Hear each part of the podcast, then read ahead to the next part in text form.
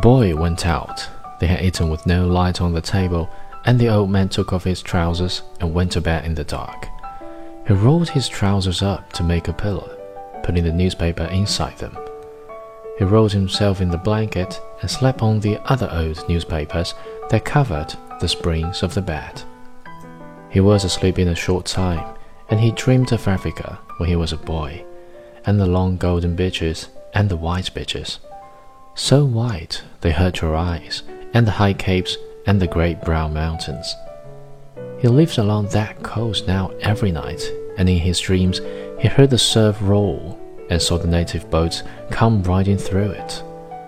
He smelled the tar and oakum of the deck as he slept, and he smelled the smell of Africa that the land breeze brought as morning.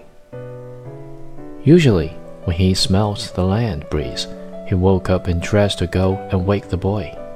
But tonight, the smell of the land breeze came very early, and he knew it was too early in his dream and went on dreaming to see the white peaks of the islands rising from the sea, and then he dreamed of the different harbors and roadsteads of the Canary Islands.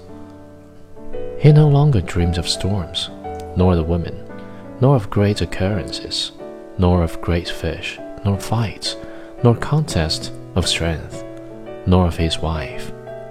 He only dreamed of places now and of the lions on the beach they played like young cats in the dusk, and he loved them as he loved the boy. He never dreamed about the boy. He simply woke, looked out the open door at the moon, and unrolled his trousers and put them on. He urinated outside the shack and then went up the road to wake the boy. He was shivering with the morning cold, but he knew he would shiver himself warm and that soon he would be rowing.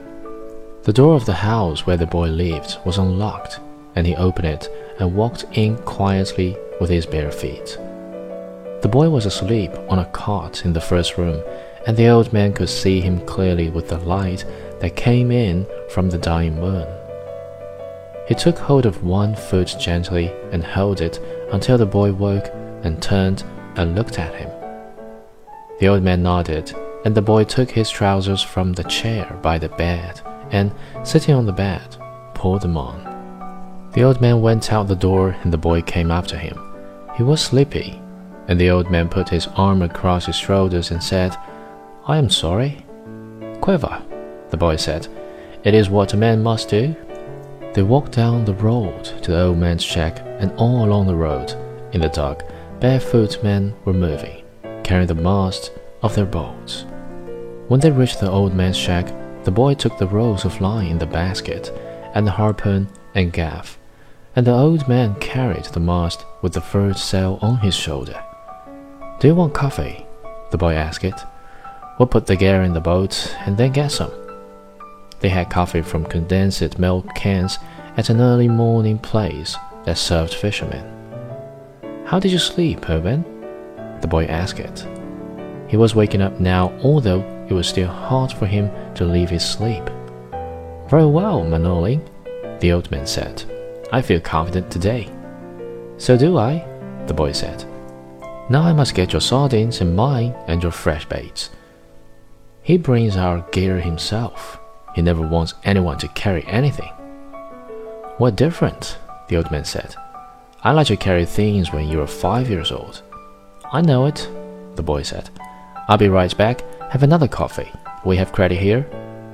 He walked off, barefooted on the coral rocks, to the ice house where the baits were stored.